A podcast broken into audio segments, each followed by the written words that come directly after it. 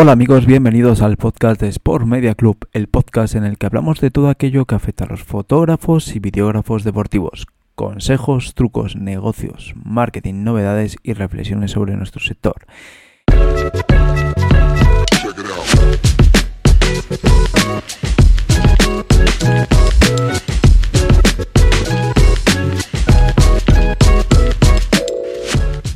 En esta época va a haber unos cambios, sobre todo porque he recibido mucho feedback de vosotros y creo que, tenéis razón, ¿no? En este caso voy a daros la razón, no os acostumbréis, pero en este caso voy a daros la razón.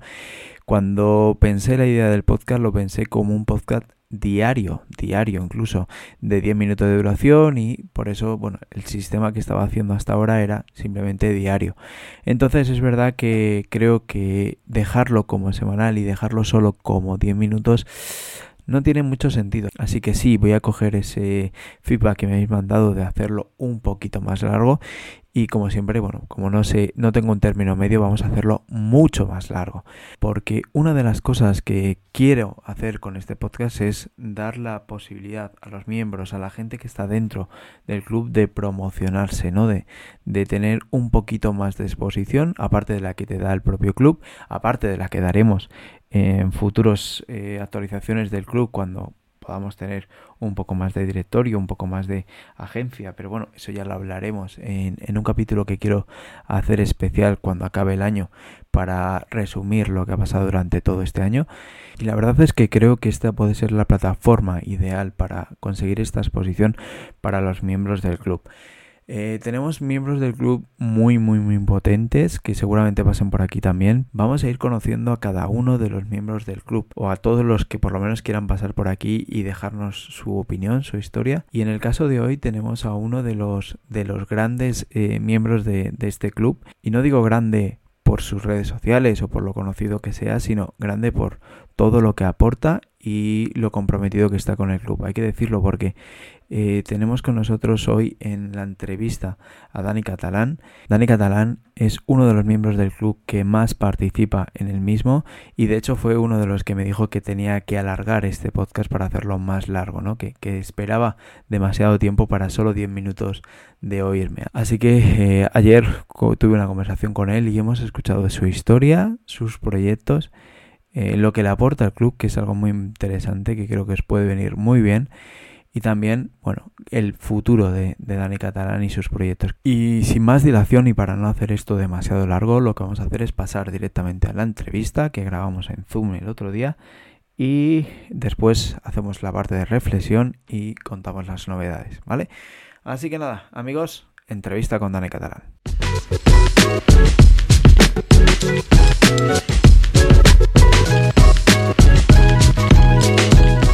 Hoy tenemos un invitado especial que de hecho es el culpable de que este, eh, este podcast avance de nivel o suba de nivel y pase de ser de 10 minutos a ser una hora. Así que si no conseguimos eh, hacer un podcast un poquito más entretenido será culpa del señor Dani Catalán, que bueno, también he de decir que, que no ha sido el único que me ha dicho que quería un podcast un poquito más largo. Y como ya os he explicado, era una de mis, era una de mis estrategias a largo plazo hacerlo un poquito más largo. Solo lo hemos adelantado ahora mismo. Así que eh, os quería presentar a Dani Catalán, que es uno de los eh, primeros miembros del Sport Media Club, uno de los miembros que estuvo en el Sport Media Congress y más se le vio. De hecho, no sé si se verán los comentarios, pero se te vio mucho.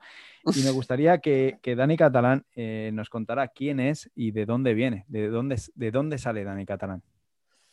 Buah, bueno, muy buenas a todos. Para mí, como te comentaba ahora, estoy así bastante perplejo porque después de seguir podcast de fotografía como, como el de Gonzalo Manera y demás, y ver que en su primero lleva un tío como Sebas, que me, me saques a mí como el primero, ha sido como un flash. Y bueno, pues sí, eh, tú también en esa parte muestras una parte grande de inteligencia porque has dicho, quiero que dure una hora, vamos a buscar un tío que se enrolle, porque este tío tiene cuerda. Así que también muy inteligente por tu parte.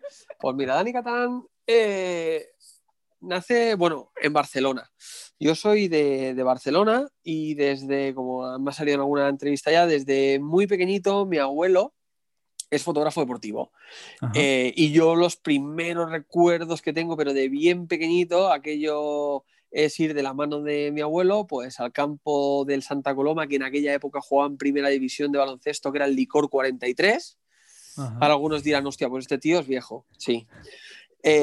al campo del Juventud, campos de motocross, y yo sé que los fines de semana de bien pequeñito, de bien pequeñito, mi primer recuerdo es ese, es ir de la mano de mi abuelo, ponerme en alguna sillita que encontrara detrás de la canasta, en la media parte darme una moneda de aquellas hexagonales o medio hexagonales que era de 200 pesetas para que fuera a comprar una Coca-Cola y unas patatas. Y luego a última hora, pues muchas llamadas en mi casa de que me habían visto en la tele, porque a última hora, cuando, no sé si recordáis, cuando daban los partidos de básquet antiguamente, que cuando acababa se quedaba la cámara de arriba del campo, mientras se vaciaba el campo, pues siempre cruzaba yo con mi abuelo todo el campo para irnos para casa. Entonces esos son mis inicios. De ahí, cuando ya soy un poquito más mayor, eh, después de eso pasamos a pasar los domingos por la tarde ayudándole a cargar los carretes, a contar a oscuras los metros de película que más o menos fueran de entre 34 y 38 fotos y metiéndolas en el carrete para que le saliera más económico, porque todo y ser fotógrafo de, deportivo del Club Juventud de Badalona, de 24 horas de Montjuic, etcétera, etcétera, pues tenía su trabajo. No, si ahora ya es difícil, antes creo que aún lo era más, entre costes, eventos, historias, pues se debía poner aquello muy, muy peliagudo para vivir de la fotografía. Y nada, y, voy avanzando, voy avanzando y siempre con la cámara a cuestas, pero como que nunca me había dado cuenta de la importancia de lo que me gustaba. Así que, pues aquello mi tío, oye, pues ya que vienes a la comunión, tráete la cámara y haz un reportaje y cositas así. Entonces, cuando cumplo los 20 años, fallece mi abuelo y es un momento que te das cuenta luego, cuando te haces más mayor, creo que te marca muchísimo. No estoy bien en el trabajo, tengo que trabajar con mi padre y con mis tíos, no estoy bien con mis amigos, no, estoy, bien con el mundo. Y en un momento digo, ah, esto está las narices de todo, ¿qué me gusta en este momento? Subir a esquiar. Bueno, subir a esquiar, eh, J subía, yo qué sé, tres veces al año, o sea, no subía más. Pues cojo los bártulos, los meto en el coche, me voy para Andorra y busco trabajo. Me voy una temporada de invierno allí, me aclaro la cabeza y me vuelvo. Bueno, pues de eso hace 20 años y no me he vuelto nunca más. Así. Ya, te enamoraste de. ¿Qué te enamoró para quedarte ahí en Andorra? ¿Cuál fue la clave? Me enamoró el descubrir un mundo que, que te tiene que llamar imagino, como el de la fotografía, porque es descubrir un mundo que tú llegas y le dices a la gente, ostras, ¿qué te llama de la nieve? Pues es blanca, fría y te puedes deslizar encima. Pero empiezo a conocer eh, a los socorristas de las pistas de esquí, los pisteros. Empiezo a, a, conocer que la nieve son un montón de capas encima de otra. Bueno, empiezo a descubrir un mundo y me atrae. En ese mismo verano me saco todos los títulos de socorrismo y empiezo a pelear por ser eh, pistero socorrista. Con muchos de los comentarios, esto es para gente de Andorra o gente argentina que nació con los esquís en los pies y no tiene ni puta idea de esquiar, etcétera, etcétera. Bueno, me lo pongo en la cabeza y tiro, tiro, tiro, tiro. El año que me has preparado estaba para hacer las pruebas de acceso. Eh, esquiando me hago trizas la rodilla. Pero trizas estamos hablando a nivel gordo, gordo, o sea, todos los ligamentos, menisco, parte de arriba de la tibia, trizas. Varios doctores, que si te vas a quedar cojo, no sé qué, hasta que encuentro uno que me dice volver a esquiar y tiro por ahí. En todo este tiempo, cosas de la juventud tampoco me doy cuenta, pero siempre acabo yendo con la cámara. Hacer una cosa, hacer la otra, hacer demás. Yo para mí es como que lo había dejado, como que lo tenía ahí. Y ahora con todo lo de Sport Media Club y demás, me paro a pensar o me paro a buscar y digo, ah, pues en este año me dio por hacer esto. En el año siguiente que cambié de estación, hubo el Pirena y mientras todos los compañeros estaban eh, esperando a que viniera el Pirena y tal, yo estaba por el suelo con mi cámara mirando porque no había luz y no entendía y cómo iba eso y el liso, mm, con el carrete no el liso era diferente pero saqué unas fotos del Pirineo, aunque sea de mis compañeros, y las tengo yo. Luego llega una Copa de Europa. Todo llevar la mochila con eh, botiquines y demás, y yo mi cámara de fotos y mis fotos. Y ya, al año siguiente ya el mismo jefe de pistas me dice, tú vas a estar en el montaje y en el socorrismo de la Copa del Mundo, pero quiero que lleves la cámara de fotos. Porque tenemos un montón de fotos de la competición, pero tú has ido más allá. Has hecho fotos de los trabajadores montando las redes, has hecho fotos de los cañoneros haciendo la nieve para tal, has hecho fotos de las máquinas nieves como estaban preparando la pista. O sea, me gustó un poco eh, buscar la preparación. Toda esa gente trabajando y tal, y gustó mucho. Y bueno, y lo hice. Y entonces siempre, pam, pam, pam. Ahora que me paro a mirar atrás, y me paro a buscar en, mi Google Fotos, en mi Dropbox, encuentro que nunca me he separado de la cámara. El regalo de mi. Uf, esto va a sonar viejo. El regalo de mis 30 años. Joder, tengo 42. Mierda. El regalo de mis 30 años se juntó toda la familia y me regaló una, una, cámara, sí, una cámara digital. Una, o sea, una cámara reflex digital, porque yo aún iba con una compacta. Y bueno, ahí otra vez me pongo y hacer más eventitos y, más cosas. Entonces, lo típico que luego me he dado cuenta, bueno, en ese, en ese preciso no creo que fuera un fallo porque tampoco había nadie más. Me apunto a un esquimo porque es un evento que, que, me apasionaba y como esquiador de montaña, cuando empecé a hacer esquí de montaña, era una carrera de 30 kilómetros, me fascinaba el sitio por donde pasaba, pero no me veía capaz de hacerlo. Pero dije, va, pues me apunto de voluntario, veo cómo va. Y yo mismo le dije a la, competición, oye, ¿me puedo llevar la cámara de fotos y hacer alguna foto? Tengo que reconocer que no fue competencia de nadie, porque evidentemente nadie, evidentemente nadie iba al culo del mundo con la cámara a hacer fotos. o sea, es una carrera que muchas fotos a la salida y al final, pero en carrera pocas. Claro. Y bueno, y yo fui de voluntario, estuve ayudando, monté todo y hice las fotos. ¿Qué pasó? Que justamente este, este año eh, cuando cada vez me estaba dedicando más, me gustaba más, mi mujer me apoya muchísimo en esto, que si se te da muy bien, que podrías mirar de hacer algo. Yo siempre también tengo que decir que he sido bastante reticente porque tengo la suerte de la suerte y la desgracia de que al ser tan cabezón, eh, lo que han sido mis hobbies los he hecho mis trabajos, socorrista en la playa, socorrista en la nieve, eh, siempre he acabado haciéndolo mis hobbies y dije, no, no, no, no, la fotografía es mi hobby, es la única manera de evadirme de todo y la quiero mantener como hobby. Pero llega este año en invierno y estaba trabajando en pistas como pistero porque en todo esto conseguí ser pistero, artificiero, meteorólogo, bueno. Y me llaman en la organización de la Esquimo, Gerard, y me dice, oye Dani, ¿cómo tienes el fin de semana? Digo, pues en principio trabajo. Eh, ¿Te interesaría hacerme las fotos de la Esquimo? Claro, en un principio, uh, digo, ostras, pero me llamas como voluntario. No, no, no, no, no, no, como fotógrafo.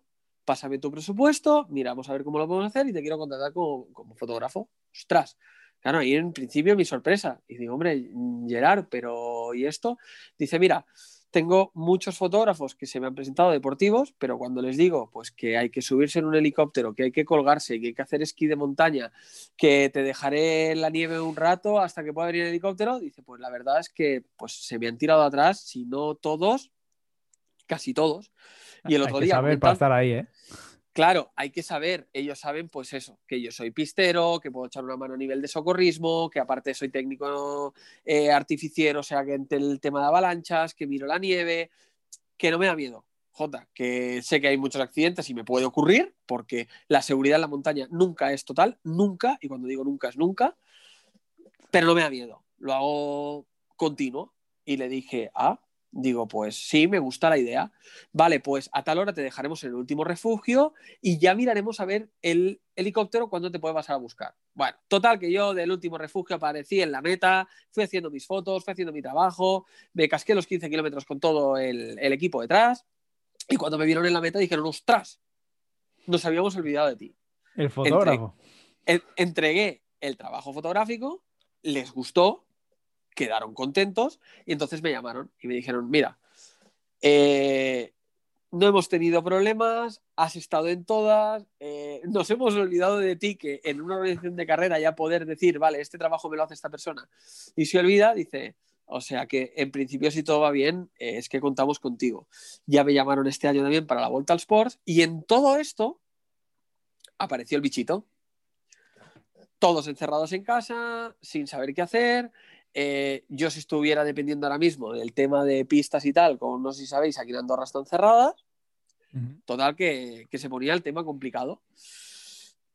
Y en todo esto, pues nada, eh, nace la idea de hacerme, de, empezar a trabajar fotográficamente profesional. O sea, este año ha sido el momento de decir, vamos a convertir ese hobby que tenía, ese último hobby que tenía, en, negocio. ¿No? Sí. O darle esa parte profesional que ya le estabas dando, pero, pero hacerlo oficial, por decirlo casi. Hacerlo oficial. ¿Qué pasa? hacerlo oficial. ¡Guau! ¿Y cómo me meto en este mundo? ¿Y esto cómo va? Pero estaré trabajando bien. Pero el tema del ordenador y los programas, yo navego un montón. O sea, no, no, a, duras penas sé cómo va el Lightroom. Y, y, y, los SIS se sucedían uno detrás de otro, pero hasta, hasta el tema que el COVID me diera igual ya. Era el dolor de cabeza que tenía me pongo a buscar tutoriales, Lightroom, eh, tu amigo Antonio, aparece JJ, pi, pa, pa, todo el día, enchufado al ordenador, todo el día. Un tío que nunca había parado quieto en casa y se había puesto delante de un ordenador, ahora no tenía otra cosa, todo el día, todo el día, todo el día. ¿Y a qué no sabes qué apareció entre todo esto? Me lo puedo imaginar, ¿eh? Me lo puedo imaginar. Venga, va, te doy una oportunidad. Eh, ¿Alguna chocolatería? No. es por Media Congress. Sí, señor. ¡Ostras! Es por Media Congress. ¡Wow! Yo, sinceramente, no me había parado ni a mirar, ni conocía, yo no os voy a engañar, a la mitad de los fotógrafos que aparecían, pero empiezo a indagar. A fotógrafo, ostras, ¡guau! vaya pasada, Ainhoa, eh. Jaime de Diego, empiezo a mirar trabajos y digo, ¿pero dónde voy yo a profesional? Pero, ¡uh! Madre de Dios. Y digo, no, no. Y hablo, hablo con mi mujer y le digo, mira, COVID, encerrados, esto es muy duro, eh, necesito pegarme a la tele dos días enteros. Claro, que tú, tienes un tú tenías un niño por esa época. tenía una Tenías unas obligaciones, aunque estabas en casa no podías... No, tenía una niña y una mujer trabajando, porque mi mujer trabaja eh, en la sanidad, es técnica de rayos, y ella continuaba trabajando. Ostras bueno, necesito pasarme dos días, o sea, a ver cómo hacemos y tal, porque me quiero pegar aquí a primero, o sea, os aseguro que no me acuerdo si abríais a las nueve, yo a las ocho y media ya estaba, pam, delante de la tele, que no me fallara la conexión, qué tal, porque esto me va a aportar. Yo estaba convencidísimo y así fue. Por eso eh, no dudé en acribillar a preguntas, en despejar dudas y, y en querer informarme, porque era la gente a la que quería llegar, creía que yo tengo las herramientas por, por el ojo acostumbrado, por el trabajar y por otro lado, había visto pues cuál podía ser lo que vosotros habláis en la misma charla de mi rango de clientes. Pues aquel cliente que a lo mejor quiere ir a la montaña y no todo el mundo se atreve a ir, el tema de poder ir a un sitio o a un pico tal y poderlos acompañar, como puede ser, pues no sé, toda esta gente que se dedica a los deportes de montaña, que cada día hay más, y como se encontró pues Gerard de, de, VSL, que mucho fotógrafo de salida y de final, pero que, lo demás se les hacía cuesta arriba. Claro, yo por mi trabajo de pistero ya estoy acostumbrado a subir en helicóptero, a colgarme, a estar en ventiscas que no veo nada y bueno, Claro, tú, tienes ahí una, fuerza, un, punto extra que no tiene un fotógrafo deportivo, que es que en el mundo de la montaña tú puedes vivir. Incluso recuerdo que, eh, me mandaste un mensaje hace, hace, no sé, no recuerdo el tiempo, hace un poco, no sé si un mes, eh, sobre cómo pasaría la noche yo en medio de la montaña en invierno. Y dije, ostras, esto creo que, creo que se me va de las manos. Y te lo dije tal cual. Pero claro, tú sabes hacer eso. Sí, Sí, sí. A ver, no, no es ir de superhéroe, porque te dirán, ¡guau! Vi vaqueando y no sé qué. Sí, está muy bonito, pero yo miro de montar. A ver, si no me quedan más narices, lo hago, J. Pero yo miro de montarme lo mejor. Me, me, estudio las rutas, veo dónde hay refugios, llevo mi serrucho, me, me hago un fuego. Entonces me lo combino. Y el tema de tener miedo, le tengo un respeto enorme porque ya he perdido compañeros, no nos vamos a engañar. Y, y sé que el 80% de la gente que fallece en una avalancha o historias así son profesionales, le tengo muchísimo respeto, pero me sé mover, cuándo, cómo, entonces no me supone un gran inconveniente. es diferente el miedo que, le podemos tener la gente como yo, que soy de Madrid, que puedo tener una experiencia X, pero la gente que estáis ahí tenéis el respeto, pero el miedo no lo tenéis. O sea, tienes un respeto, sabes que tienes que tener cuidado, pero eh, sabes cómo hacerlo para, para hacer lo que tú quieres, por decirlo de manera. Exactamente. Y entonces una de las charlas, si no me equivoco el nombre, espero que no, porque además la he visto cuatro veces, que me motivó mucho también, fue Ainhoa. Ainhoa era, ¿verdad? Sí, Ainhoa Sánchez. Ainhoa Sánchez, que dije, ¡buah! Ainhoa a ver, a un nivel que nunca podré alcanzar, creo, porque me parece espectacular y, admiro muchísimo trabajo, es el Dani Catalán del Mar. Vale, pues vamos a cogernos a esto y a ver qué puedo sacar. Entre... Y entonces ahí ya entré en el modo eh, esponja. Gonzalo Manera, todos sus podcasts, Seba, saco esto de Estel, de Aitor La Madrid, del de JJ, un poquito de esto. Ah, pues esta idea, si la extrapolo, podría hacer o cómo lo podría negociar. Y en el momento que me pongo a hacer de esponja, no te voy a engañar, también hago de paintball, porque ahora me la pego por aquí, ahora me la pego por allá, ahora me la pego por aquí, ahora me la pego por allá. Bueno, lo que tiene probar las cosas. Si, no te la pegas es que no estás probando. Si no estarías solo eh, cogiendo conocimiento y diciendo, vale, pues muy bien, pues esto desde mi casa, desde mi sofá se ve muy bien, pero no, no lo voy a usar. Entonces el pegártela significa que, estás usándola y te, vas a pegar más, nos vamos a pegar todos más, así que y eso es lo bueno al final. Eso es lo bueno, lo que pasa que... Mientras que sea controlable. Exacto, mientras que sea controlable. Lo que pasa que hay una herramienta, eh, ahora van a decir, este tío es roscas, pero de, narices. Espera, por si lo escucha algún, alguna joven, estoy intentando no decir taco, pero de narices. y es que es por Media Club a los demás o a lo mejor a gente que es muy top no le aporta lo que me aporta a mí, pero a mí me aporta muchísimo. Porque, por ejemplo, he escuchado charlas de fotógrafos top que te dicen, no, no, el camino es el de la derecha. Y tú tiras por la derecha y al estar iniciándote, ¡pum! Te pegas una buena pedrada. Y luego encuentras a alguien en Sport Media y le dices, ostras, pues me ha pasado esto, y tienes una llamada y tienes una charla, ostras, pues mira, yo no es ni derecha ni izquierda, miro de tirar al medio y que valer en mi trabajo, pero tampoco ser tan cerrado, porque entonces esta herramienta de Sport Media Club me sirve muchísimo, por eso miro de estar activo y mirar de aportar también todo lo que puedo, porque a mí me está haciendo crecer y me está haciendo ver las cosas de otra manera. Qué bueno. Eh, este, este, comentario no ha sido pagado, que, que coste. Este comentario no ha sido pagado. Todavía no he patrocinado comentarios así.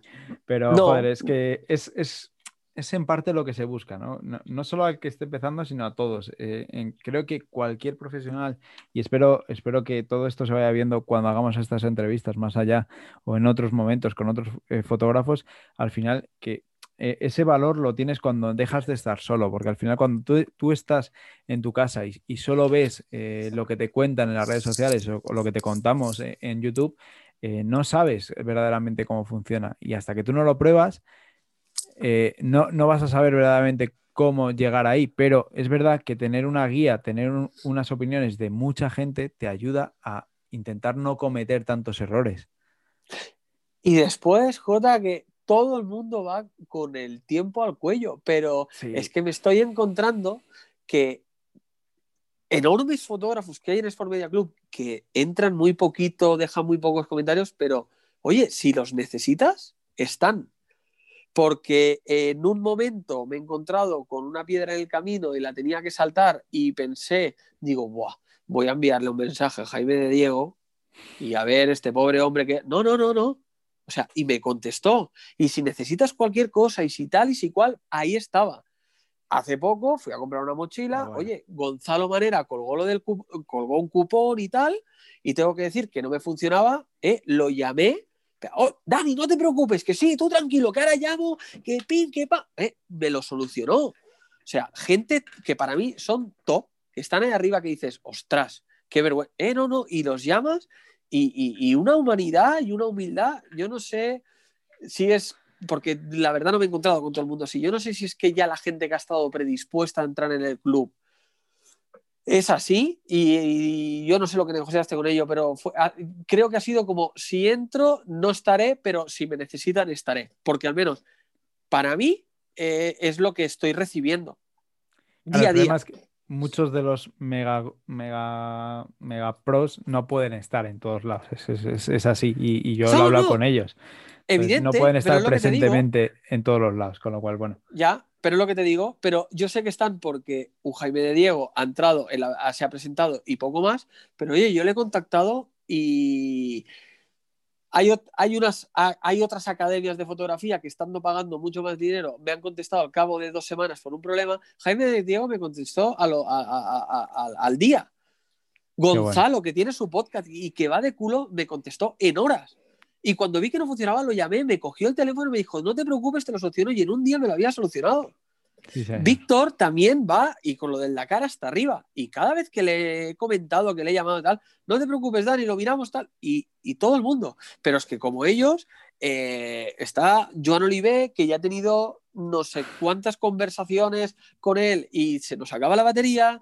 Está Gorka, que Gorka para mí es, el, eh, es mi referente porque cuanto a esquí, a montaña y demás, es, mi referente y, hemos pasado también horas al teléfono y él te mira y él te comenta y, ostras, creo que es un valor espectacular.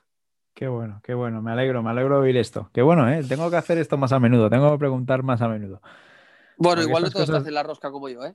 Ya, ya, ya, está claro. Pero bueno, también, también me. Bueno, mira, te puedo preguntar, ¿qué, ves mal? O sea, ¿qué, qué bueno, ¿qué ves mal? No, ¿qué cambiarías en el club? ¿O qué tenemos que potenciar en el club? Wow, ¿qué tenemos? ¿Qué tenemos que potenciar? Es complicado. Igual eh, cuando acabe todo esto, alguna cosa más práctica. Evidentemente ahora no se puede. No se puede, y eso ya lo habla. Pero mira, ve, vamos a hablar otra vez de lo que, de lo que llega al club. Yo escuché una charla de un tal Germán de Valencia que no tenía ni idea de él, me encantó, lo contacté y si el bichito nos deja, y evidentemente avisando a Sport Media, posiblemente en primavera eh, haremos un curso, Germán y yo. O sea, yo iré, no, él irá como, como profesor. Y yo estoy mirando hotel, lugar, riders y demás para poder contactarlo. Eh, enseguida me llamó, nos estamos pasando email, sí, esto, lo otro. Ostras, esto. si lo consigo hacer, lo voy a hacer. Lo tengo, o sea, por eso no, no me achico a la hora de decir lo agradecido que estoy, más por media, porque si consigo hacer todo esto, todos estos recursos y toda esta gente están ahí. Qué bueno, qué bueno. Y, lo mejor de todo, lo bueno es que es que es, o sea, es, un, un, joder, está mal que lo diga yo, pero es como un pequeño nexo de unión. O sea, normalmente hasta ahora éramos todos solitarios y como mucho tenías su teléfono y tenías que estar llamándole o lo que fuera, si llegabas a tener ese teléfono, pero claro, ahora tienes el nexo de unión a través del, club y puedes mandarle un mensaje y que te mande el móvil y a partir de ahí ya eh, vía libre, ¿no? Pero se crean las relaciones. Es, es, una, es un mundo donde crear relaciones, por decir una manera. Sí, y yo lo diría más, eh, he estado en una academia de fotografía que también lo llamaban club, eh, miré de apuntarme en otro club y te podría decir que ahora la definición de club la he encontrado de verdad. Qué bueno. Que es, que e, es lo que tú decías. Es un sitio donde aprendemos todos, donde aportamos valor, donde, pero que luego eh, tú contactas con este, contactas con otro, salen proyectos, luego conoces a gente eh, que tú dices, ¡buah! Tengo que imitar y que te encuentras sorpresas. Tengo que imitar a esta persona, o sea, no imitar, pero mirar de, ver el ojo como yo, por ejemplo, que por casualidad, porque no había hecho nunca, pero en verano todo el mundo me empezó a encasillar como el fotógrafo de, los de, ciclismo de Andorra, cuando no había hecho una bicicleta en mi vida, y empecé a hacer bicis a punta pala. Y tuve la suerte de, de trabajar con gente profesional, triatletas como habían sido eh, Xavi Llobet, o sea, espectacular. Y yo, muy top. Muy top. Y, me empecé a fijar en cómo trabajaba Nike del club. Hasta que un día cuelgo una foto y me encuentro un mensaje de Nike. Es espectacular cómo trabajas, me encanta. ¿Cómo? A ver, espera, que me he perdido. Digo, no, no, me encanta cómo trabajas tú. Quiero llegar a lo que tú haces. No, no, si a mí me mola lo que haces tú. Y digo, a ver, aquí, aquí, y sí, sí, tuvimos una conversación con Nike que es lo que se llamaría un diálogo de besugos, creo. Porque la historia era así. Y, bueno, yo creo que entonces el ver cómo trabajan otros, el ponerle tu ojo, el ponerle tú, pues. Pues creo que es te un hace grande, ¿no? Poco a poco te vas haciendo grande. te hace grande. Y, bueno, ahora en el proyecto que estoy, yo creo que se, se está haciendo grande o, estoy intentando crear algo novedoso gracias a eso, al escuchar, al escuchar a uno, al otro, al otro, al otro y al otro. Qué bueno. Eh, cuéntanos un poco, joder, vamos a hacer un poquito de spam de valor que se llama. Eh, cuéntanos, ¿qué, es el proyecto este que estás montando? Creo, porque ya es público, ¿no? Ya lo podemos hablar. Sí, sí, sí, sí. y estamos trabajando, estamos muy, muy por encima, sinceramente, de lo que nos esperábamos. Mira, durante el confinamiento, yo por las mañanas tengo por Media Club, bueno, cuando estuvo por Media Club, en ese, ahí, ahí paré. No, porque plegábamos a las 5, si no recuerdo mal, me iba por los pelos o a las 6, algo así. Pero yo por las tardes eh, hacía un poquito de JJ a nivel montaña. ¿Vale? Y empezamos a montar pues unas charlas de unos talks de estos que se hacían a nivel Instagram eh, me vino un, vecino y amigo, el cual es un fanático de la montaña, fanático, fanático, aquello que yo tenía, yo lo entiendo muy bien porque aquello que yo tenía cuando llegué aquí o los cuatro primeros años, ahora me encanta, lo vivo, ya veis que siempre estoy ahí, pero no con ese fanatismo. Y me dijo, oye, ¿qué te parecería? Porque se me ha acabado la temporada y de hacer algo de montaña a nivel de entrevistas. ¡Buah! Digo, pues mira, estaría muy bien, adelante, lo veo muy guay, yo las miraré. Y me dijo, no, no, es que yo no me atrevo. Aparte, ¿cómo me voy a poner a hablar yo de montaña si me van a decir que la nieve es de color verde y me lo voy a creer? Porque me encanta, pero no, no sé tanto. Es que las tienes que hacer tú. Uh, digo, para, para, para, para, para que me bajo. Digo, ¿cómo? Ostras, que me encantaría que te lo hicieras. Y le dije, digo, mira, yo te voy a hacer dos, tres. Y luego eh, ya buscas, preguntas, tal. Bueno, arrancamos, pegan, pegan bastante fuerte, empezamos a tocar, pues eso, blogueros de nieve, eh, pero yo miro también debe buscar enfermeras de las que trabajan conmigo en pistas, meteorólogos, nivólogos, eh, algún fotógrafo, que por cierto tengo pendiente la de Gonzalo Manera, que le dije que lo llamaría porque hicimos unos amigos de él, que de ahí también lo descubrí. Y en vez de dejarlo en el olvido, como además este amigo, eh, él es diseñador de apps, de webs y, estaba con todo esto, en vez de dejarlas en el olvido, estos tonos de Instagram, los empieza a grabar. Los empieza a grabar y los empezamos un poquito a analizar. ¿Qué le gusta más a la gente? ¿Qué buscan? ¿Qué quieren? ¿Qué preguntan? ¿Qué tal? Y empezamos a darle vueltas a la cabeza, a darle vueltas a la cabeza. Y en un momento, él me expone un proyecto. Ostras, ¿qué te parecería si hacemos A? Vale, y si hacemos A más B, bien. Y yo, bueno, pues ya hacemos A más B más C. Vale, total, que cuando lo tenemos todo montado le digo, para, para, para.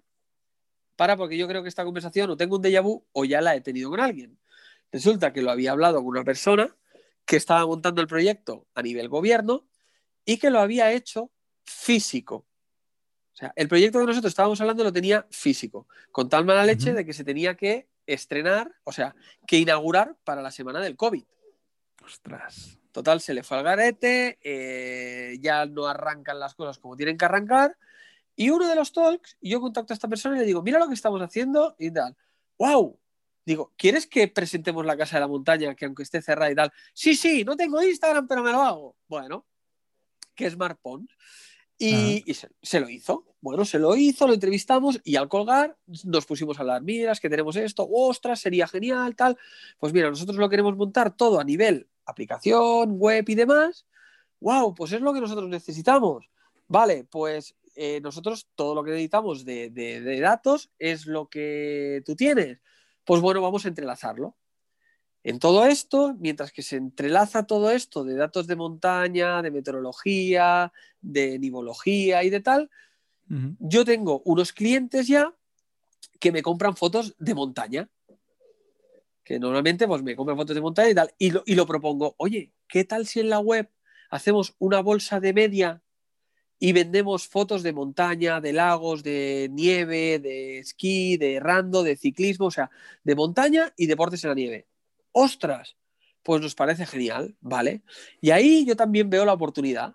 Digo, vale, digo, pues dentro de montar toda esta web y montar la aplicación que ya hemos sacado al mercado, dentro de lo que es la web, monto mi parte de media en la cual podamos a las empresas, a los restaurantes, etcétera, etcétera, vender la bolsa de media o vender shootings en la montaña. Pues como hace Gorka, que los hace por él mismo, pues yo consigo que con mis compañeros meter todo este proyecto que era mío y solo en una web y dentro de una app.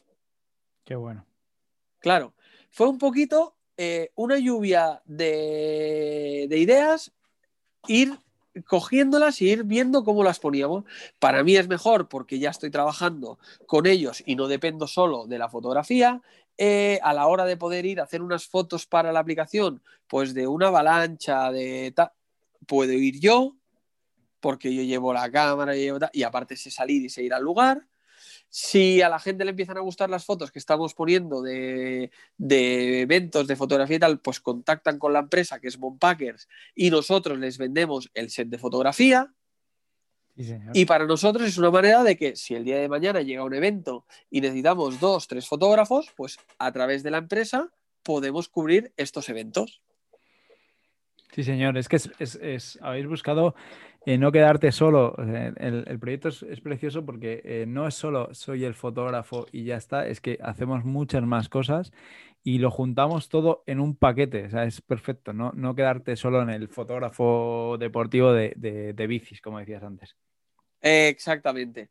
Entonces, pues vi ahí la oportunidad de decir, ¡buah! A ver, ¿qué me costará empezar a trabajar y vivir de la fotografía? más empezar a controlar todo esto que habláis todos de facturas, de, a ver cómo me lo monto, de facturar, de autónomos, bueno, miro de hablar con ellos, eh, tengo un ingeniero informático, tengo eh, una persona pues que es el que controla de cómo tenemos que hacer, que es el diseñador, de cómo ponerlo bien, digo, vale, pues ellos se apoyan en mí, yo me apoyo en ellos, sí, es verdad, y lo que dice todo el mundo, uy, trabajar con socios malo. Sí, ¿por qué? Porque yo, no, yo tengo mi punto de vista y ellos tienen el suyo. Y como eso ha salido mil veces en vuestras charlas, eh, juntar un fotógrafo y un diseñador son palos. son palos, porque tú ves de una manera, él ve que todo tiene que ir al unísono, él ve que esa foto con la imagen de marca a lo mejor no acaba de funcionar, tú lo que ves es que eso tiene que ser así y son palos. Pero si lo sabes llevar y lo sabes hablar, eh, tienes que sacar la parte positiva. Tengo que, sacar la, tengo que sacar la parte positiva que donde a lo mejor yo tardaría un mes en hacerme un buen portfolio, eh, dos días con ellos lo tendré montado y lo tendré posicionado y lo tendré mejor puesto. Que hoy hemos hablado con gobierno para un tema de una aplicación de meteorología. Pues, ¿qué les ha gustado? Pues que hay una persona dentro del equipo que aparte de ser un ingeniero y que sabrá cómo va la app, hay una persona que sabe de meteorología. Por eso nuestra aplicación está funcionando, porque cada uno aporta su granito de arena. Y es cuestión de sumar, no de restar. Claro, claro, por supuesto, exacto. al final es conseguir perfiles que, te sumen y ese que te suma eh, lo, puedes hacer que el negocio funcione mejor. O sea, es que no, hay otra, tío. Exactamente. Sí que a veces llegas aquí, me cago en la mar, que este, que yo me curro no sé qué, y me dice de que las letras no están rectas. Pues mira la parte positiva. es verdad, tiene razón. Él a lo mejor no está recto. No, no está recto. Y él ha cedido y ha dejado la publicación porque tú vas de culo, porque tú no das más, porque tú tal, eh, porque la foto era buena, pero tú la próxima vez mírate que la letra esté recta. Sí, señor. Ok, luego esto, esto, está, es, aprendes mucho cuando estás en un evento también de, de, dónde están los logos o dónde no está el logo o dónde está la gente o dónde no debería estar la gente. Al final esas cosas también te las aporta. El, diseñador tiene una visión que tú no ves, que, tú ves la foto y yo, ah, esto es un fotón, pero es que sale aquí quien no debería. Y tú, vaya hombre. claro. Luego te peleas porque para ti los negros son negros y para ellos nunca tienen que ser negros porque todo tiene que tener una uniformidad porque el negro es un puñetazo. No, no, no. Pero bueno, al final, poquito a poquito, has de ir sacando la parte positiva, tratar de, pues lo que tratamos, lo que dices tú siempre después media, tratar de enseñar y aprender. Exacto. Hay que, seguir, aprendiendo siempre. O sea, es que no, por muy, por muy, por muy arriba que estés o por muy grande que seas, tienes que seguir aprendiendo porque al final, si no, eh, eh, va mal. El camino, el camino no llega muy lejos. Exactamente. Y, y, tienes que ver, pues, un poco más allá, pues probar, ostras, por lo suyo no me gusta, pues lo mío sí, y ir así avanzando. Entonces, pues eso, la verdad es que la app está funcionando muy, muy bien. De momento solo la tenemos para ellos, pero está funcionando muy bien. Ayer salió en Nevasport, aquí ha salido en las noticias, viniéndonos siempre a buscar ellos porque vieron que, pues eso, eh, dábamos comunidad a la gente. Hay una cosa que a mí soy un, un obsesivo que es en el tema de la seguridad. Después de tantos años y todo lo que he llegado a ver, que no voy a entrar en detalles, me he vuelto un obsesivo en el tema de la seguridad, que muchas veces hasta es eso, pienso, joder, qué pesado soy, tío. Qué pesado soy con el tema de la seguridad. Y aparte, en los que trabajamos de pister, muchas veces lo hemos hablado, es que siempre vamos más allá, es que siempre pensamos en lo malo. Siempre estáis puestos en el, peor escenario, ¿no?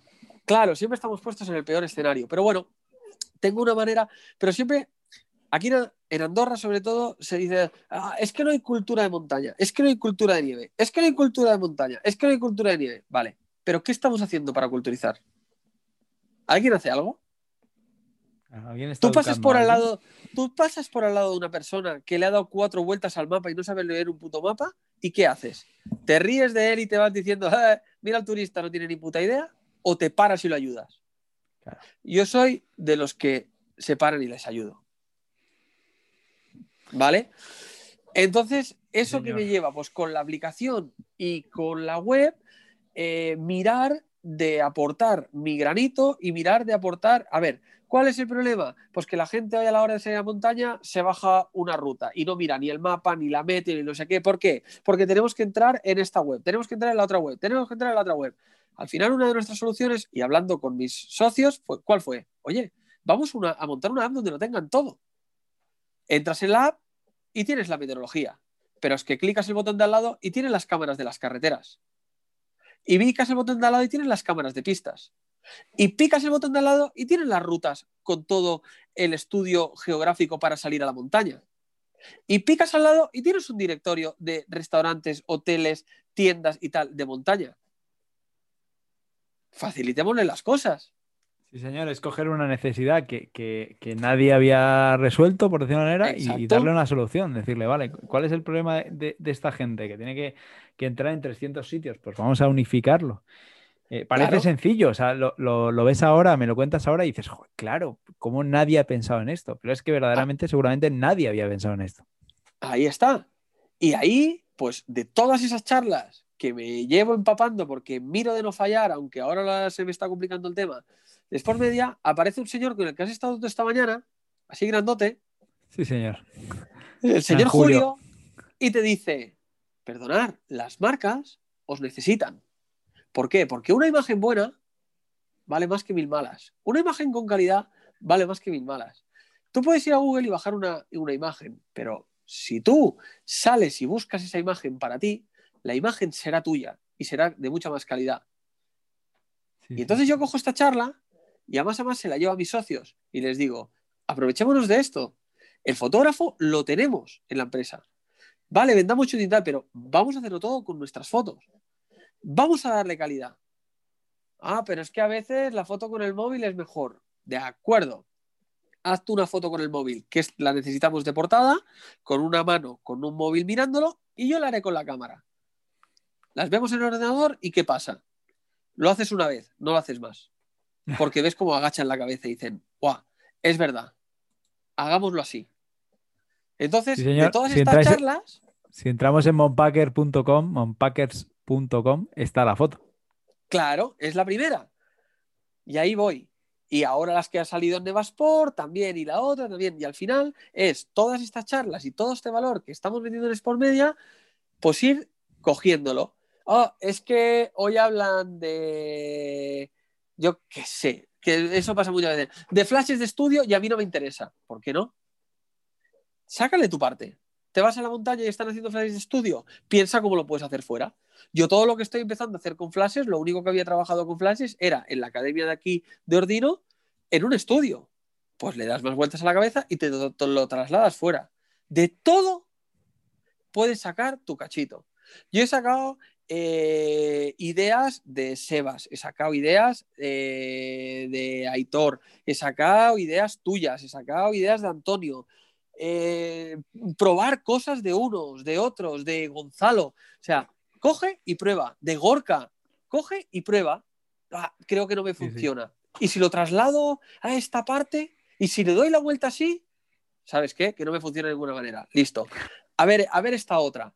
Ostras, pues esto sí. Ostras, pues. Y al final es eso. Y cuando tú estás en un sitio donde no paran de hacer charlas, y incluso la charla que hacemos entre nosotros, tú puedes sacar, sacar, sacar ideas y escuchar a la gente, pues al final consigues, pues eso, que el proyecto tiene mil ideas, que Monpackers ahora es la punta del iceberg, que voy a tratar de tirar mucho más allá y sabiendo cómo, cómo hacer o negociar las cosas.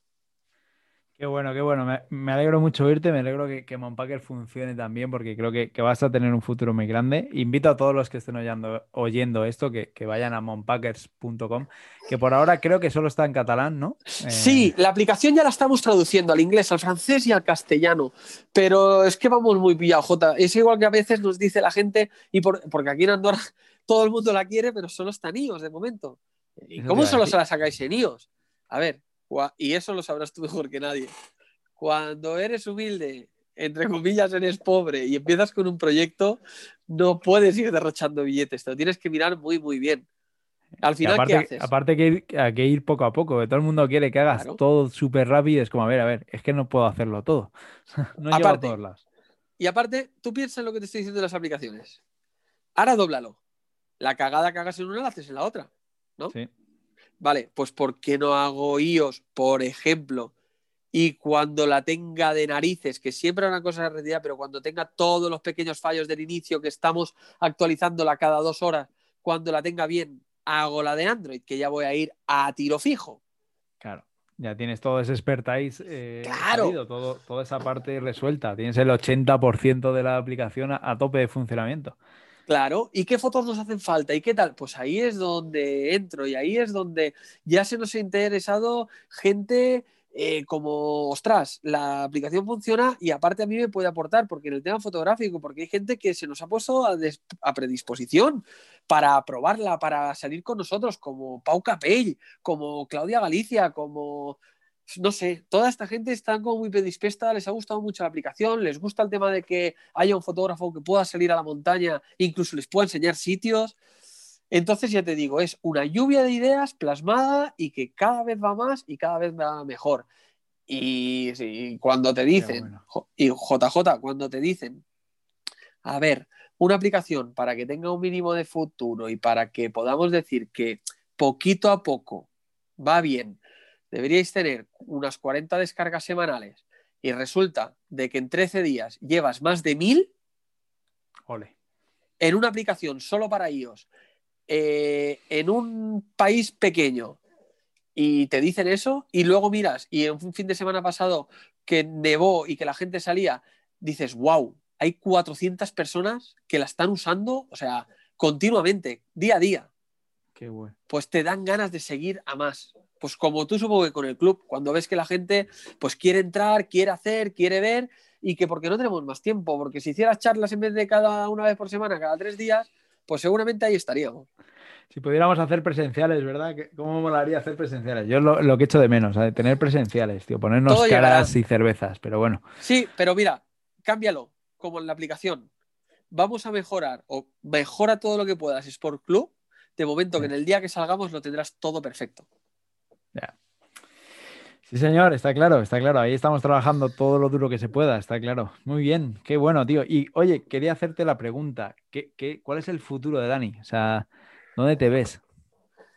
El futuro de Dani, pues, a ver, si yo pudiera, por sueño, siendo vicepresidente de Sports Media Club. no, a ver, el futuro, el futuro de Dani es eh, gozando a tope de sus hijos, porque es una cosa que es lo que más me remueve a mí la cabeza, porque, bueno, no soy el único, me parece que lo llevamos todos los fotógrafos un poco en el corazón, porque lo he escuchado de más de uno, y de gozar a tope de ellos, todo lo que pueda de ellos, porque también vosotros los del club lo sabéis que el, el, ahora sí voy a hacer un taco, el cabrón del Murphy, después de estar trabajando desde el confinamiento en el tema de la web y de la aplicación y de un embarazo que también vino eh, del confinamiento, resulta de que no habían más en nueve meses que el día que sacamos el primer talk a nivel gordo, con realización, con tal que era el evento más grande que se va a hacer en Andorra de esquí de montaña, que es la Esquimo, que el año pasado hubieron más de mil participantes, este año se corta por el COVID. El día que yo hago la presentación de la Esquimo, que durante todo el día estoy preparando con mi compañero Antón esa presentación, esa noche nace mi nuevo hijo. Yo fui con un chute de café a esa presentación que creo que si me hace la prueba del doping, doy positivo, J. Ese día hubiera. Le decía, le dije, baja las luces, tío, porque llevo unas pupilas que ni veo. O sea, llevo café, digo, pero que, claro, a las dos daba luz a, a Niel, mi mujer, y, luego, pues lo típico, tal, tal, tal, subes a la habitación, de allí corriendo a buscar a mi hija para llevarla al cole, de allí corriendo a la presentación, o sea, de locos. Vale, la presentación. ¡Fua! Venga, me voy al hospital, que está mi mujer con el crío y tal. Y después de una semana esperando que el señor Apple revisara la aplicación, el día siguiente de la presentación, que lo esperaba tener tranquilo, sale la aplicación al mercado. Llamadas, prensa, movidas, aquello que dices, esto no, puede, no me puede estar pasando a mí que entre el día 1 y 2 de diciembre me pete todo lo que llevo nueve meses, me pete todos los morros de golpe. ¿Has, tenido dos hijos el día 1 de diciembre? Sí, dos, dos, dos. Ah, ¿Has tenido dos hijos? Uno, que se estaba gestando y ahí estábamos, pero que salió, y, el pequeñín. Entonces, eh, mi futuro es pasar lo más tiempo posible con mi familia y con mis hijos, el poder gozar de la fotografía deportiva y de la montaña. Y con Monpackers, además, no desvincularme del tema de montaña puro y duro, como es la meteorología, las avalanchas y todo lo que nos pueda, lo que nos pueda traer. Ese sería mi futuro y eh, dentro de Monpackers poder estar cada vez más en las, en las competiciones deportivas porque te voy a confesar, esto ya va a ser una confesión, ponle un pip para que no lo escuche alguien o algo, porque a, a, mí las, las competiciones deportivas, igual que te veo a ti, que me dices que los eventos, que te molan por el evento, por el tal, a mí los eventos deportivos me ponen. Ah, y me ponen, me ponen la piel, no sea mal pensado, me ponen la piel de gallina. O sea, yo he tenido que aprender a disparar en las competiciones deportivas, porque en mis inicios, cuando empecé con Cristian en el enduro, eh, a la quinta vuelta me daba cuenta de que no había hecho una muñedera foto porque cuando pasaban no podía más que quitarme la cámara y animarlos. y decía, tío, que no he hecho ni una foto. Madre mía, que me he perdido la foto porque me perdía todo.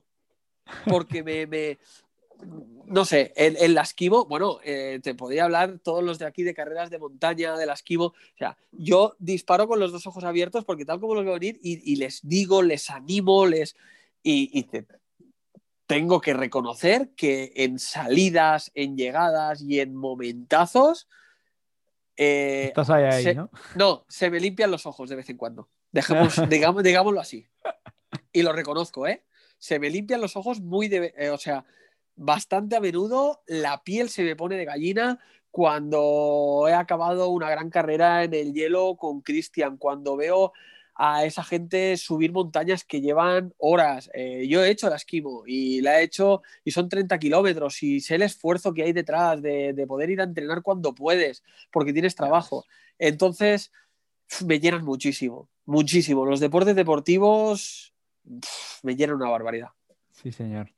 Qué bueno, qué bueno. me emocionan, eh, la verdad me emocionan. Veo la emoción de la gente y, en ese aspecto soy muy empático, mucho. y me emociono. contagias. Sí, muchísimo. Qué bueno. Yo, yo lo disfruto, ya sabes que yo lo disfruto muchísimo. A mí el evento me, da la vida también y, también me, me, gusta. Bueno, yo tengo el ojo abierto también por si alguien se me lleva por delante. Eso también lo tengo, hay que tenerlo controlado. Sí, eso eh, siempre.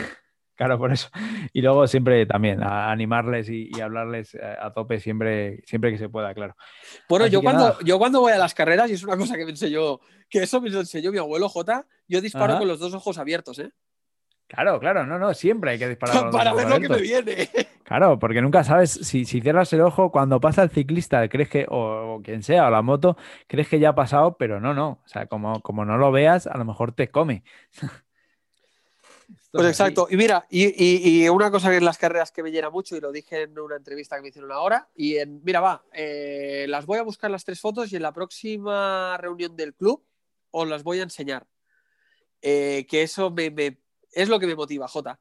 Es que en el que el corredor hace, en, 20 metros del corredor, tengo tres fotos distintas. La de que cuando llega y no me ve, y la cara de, joder, llevo 20 kilómetros solo corriendo por la montaña, esto está los huevos de todo, ¿qué coño hago aquí? Esto es una mierda. Esa cara, mirando el suelo, la de cuando levantan la cara y me ven, que les cambia la cara, simplemente verte ahí, en un pico, les cambia. Y la de cuando han hecho 10 metros más y les he dicho, vamos, que ya llegas, que ya lo tienes, vaya narices tienes, que eres el mejor, cómo me sonríen, cómo levantan los brazos, gracias, eso, que, tú puedas, que suceda eso con esa persona en 20 metros, a mí me llena muchísimo.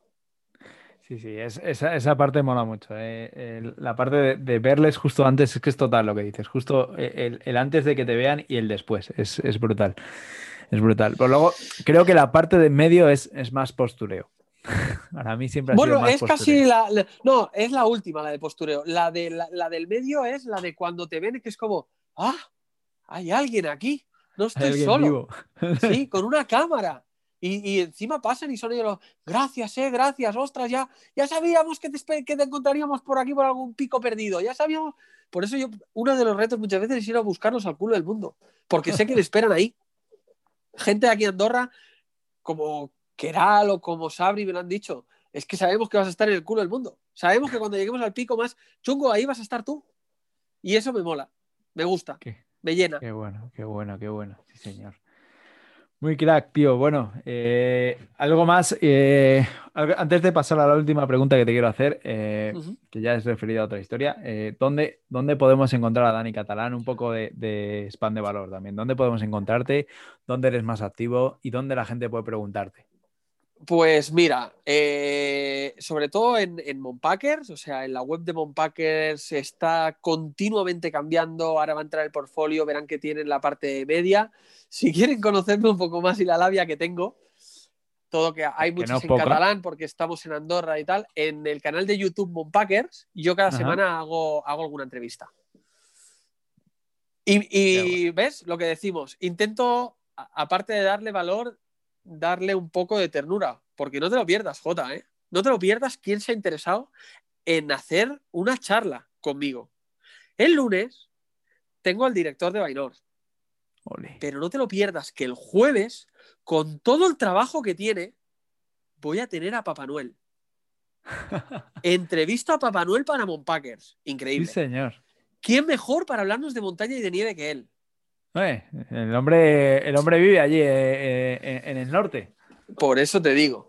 Entonces, el que quiera conocerme un poco más. Se mueve en Reno. exacto, también lo hemos puesto en Trineo de Reno. Quien quiera conocerme un poco más, pues puede mirar ahí el YouTube de Monpackers y a nivel más deportivo, profesional y en el tema fotográfico, en Instagram, Speedy barra baja PX de Pixel. Qué bueno. Pondré, pondré los enlaces en la descripción, pondré todo esto. Pues yo te lo agradeceré muchísimo, Jota. Y nada, tú lo sabes, cualquiera que me quiera preguntar, que quiera ver que suba Andorra, que quiera que lo saque a la montaña, que vayamos a dar una vuelta, que vayamos a disfrutar, en todo lo posible lo ayudaré, y más si viene Sports Media Club. Y de, y de esta entrevista, pues estaremos ahí a tope con y para ellos. Qué bueno, qué bueno. Pues nada, eh, última pregunta que te quiero hacer y, que he hecho, eh, la voy a dejar como, como pregunta que, voy a hacer a todos los que pasen por aquí. ¿A quién te gustaría que, que trajéramos eh, en el próximo episodio que sea dentro del club, ¿vale? Que sea gente dentro del club. ¿Quién crees que debemos dar? Claro, claro, tiene que ser de dentro del club. ¿A quién tenemos que entrevistar en el siguiente capítulo, episodio. Perdón. ¡Guau! Que- uno, ¿eh? No todos. vo- Uno, no voy todos. a, vo- ¿Tengo que ser malo o bueno? Puede, puede ser como quieras. Le voy, Mira. a, le voy a contactar igual, así que. Te- te- te- yo te voy a dar tres opciones y tú coges la que quieras. Venga. Mira, en parte para saber yo más y para avanzar profesionalmente, a Gorka. Vale. Como persona que no conocía y me ha llenado un montón, a Juan Oliver. Ajá. Y ¿A Juan le pregunto sobre flashes o no? ¿Eh? ¿A Juan sí, le sí, no, no. flashes? Ha de ser una charla sobre flashes. Que nos Vale, instruya, porque ya que lo usa una vez al año, que nos diga cómo. Vale. Y, pero una persona que realmente me gustaría, porque está en las charlas, porque no habla, porque creo que tiene mucho que aportar, pero le da vergüenza, y porque me encanta su trabajo fotográfico de ciclismo, es. Nike. Vale. Muy top. Muy top. Y luego lo que te falta en las entrevistas, cuando las escuches, es poner un pedacito de cinco minutos de la crítica de Valentín. Eso tiene valor. La crítica de Valentín. Yo le llamaría así a la sección, la crítica de Valentín. La crítica de Valentín. Podríamos hacerlo, ¿eh? Podríamos hacerlo. Que nos contara. Oye, ¿a qué le llamo y le digo que nos diga una crítica? Claro, tú te que se la escuche el primero y te ponga tres minutos de crítica. Que con esa voz que tiene Constantino la clava. Ostras, ya ves, sí, señor. Ostras, pues no es mala idea. Bueno, decirte que esto sale el domingo, con lo cual, bueno, ya todo el mundo lo sabrá, pero bueno, tú lo vas a saber hoy que estamos a, viernes. Eh, la siguiente, la siguiente masterclass está medio dedicada a, ti- a algunas, algunos miembros más del, del Sport Media Club, que pidisteis una en especial que era algo hablando sobre flashes, ¿verdad? Sí, Vale, pues el, el próximo miércoles, que espero que estés a las 7 de la tarde, como siempre, en la sala del valor, eh, estaremos hablando con Abel Castro eh, sobre, Ole. eh, Ole. sobre flashes. O sea, tenemos a Abel durante una hora, hora y media hablando de flashes y preguntándole todo lo que queramos sobre flashes. Da igual de la marca, ¿eh? Así que, perfecto, súper bien. ¿Y ahora me dejas hacer una coletilla a mí? hombre, lo que quieras. Vale. A todos esos que les dan puntillazos, que esperen, que esperen que les llega la hora. Mira, no sé si recuerdas, porque no sé cómo te va la memoria, en el último podcast dices que es muy difícil conseguir autorizaciones, que te la tengo grabada, si no es que vives al lado de Bainor. No sé por quién iría eso, ya que vivo a cinco minutos y la oficina la tengo a dos. Pero mira cómo da vueltas la vida simplemente en una semana, que en una semana me lo tiras por el suelo y en la siguiente me pides que salga en tu primer podcast. La vida Ese- da vueltas y todos va a llegar. Que sepas que no era por ti, ¿eh? que lo sepas, que no era por ti, pero, pero me acordé de un caso que tengo de, de- de esa carrera y entonces eh, salió por ahí. Pero bueno, todo se relaciona, todo está relacionado. Todo se relaciona, pero mira, mira, en una semana, así que todos tranquilos, todo da la vuelta. Todo llega, todo llega. Sí, señor. Bueno, muchísimas gracias, Dani, por estar Pues nada, aquí. espero que con el palique que tenemos hayas llenado ya. No sé si no nos habremos pasado de la hora. Que ojalá, ojalá, ojalá, ojalá, desde mi humilde que estoy arrancando ahora, eh, te pueda aportar valor a alguien y pueda ayudar a alguien. Para mí sería espectacular. Que Seguro te pueda ayudar a ti a pegar un pepinazo en estos podcasts, porque todo es trabajo. Y ahora que estoy montando la aviación, todo es trabajo, todo, todo, todo. O sea, qué bien vives, ¿eh? Hoy has echado unas fotos ahí haciendo esquí de montaña. Sí, estoy preparando una salida para mañana. Exacto. Y todo da trabajo. Y que te hayas puesto a hacer esto después del club, después de tener tu cría y tal, ole. Y si yo con esto te puedo ayudar, feliz, felicísimo. Muy bien, muchísimas gracias, tío. Muchas gracias por todo. A ti, Jota, por darme esta oportunidad y por poder estar al lado tuyo. Muy bien. Venga, chao. Chao.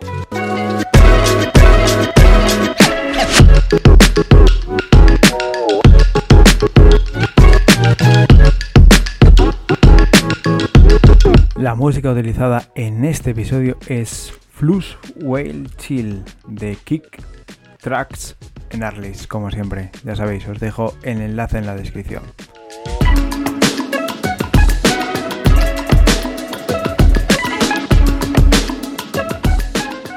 Ahora quería comentaros un poco cuál va a ser el futuro de Sport Media Club.